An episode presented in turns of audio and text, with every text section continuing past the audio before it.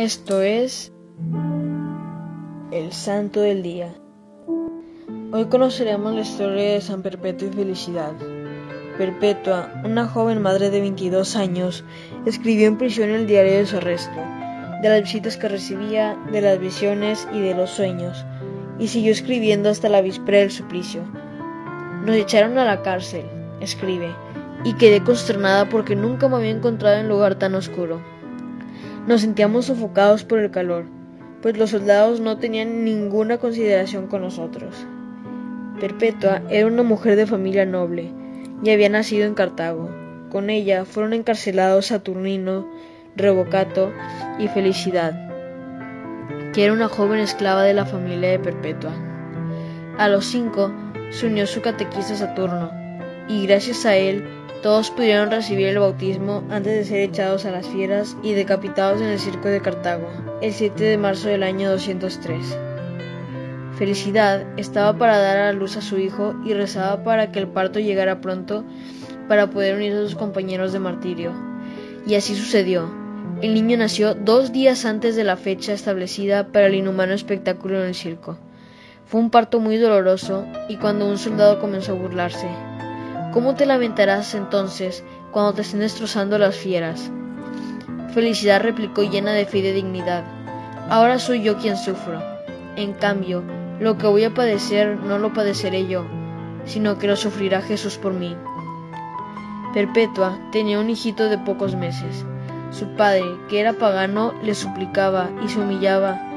Bastaba una palabra de abjuración y ella regresaría a casa pero Perpetua, llorando, repetía, No puedo, soy cristiana.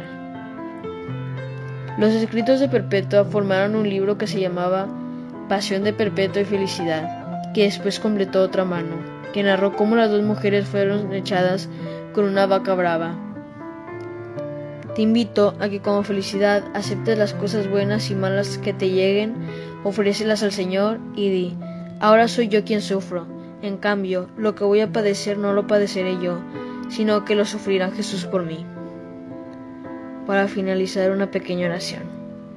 En el nombre del Padre, del Hijo y del Espíritu Santo. Amén. Padre nuestro, que estás en el cielo, santificado sea tu nombre. Venga a nosotros tu reino. Hágase tu voluntad en la tierra como en el cielo.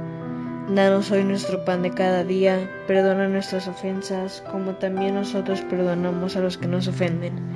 No nos dejes caer en la tentación y líbranos del mal. Amén. Dios te salve María, llena eres de gracia, el Señor es contigo. Bendita tú eres entre todas las mujeres y bendito es el fruto de tu vientre Jesús. Santa María, Madre de Dios, ruega por nosotros los pecadores, ahora y en la hora de nuestra muerte. Amén.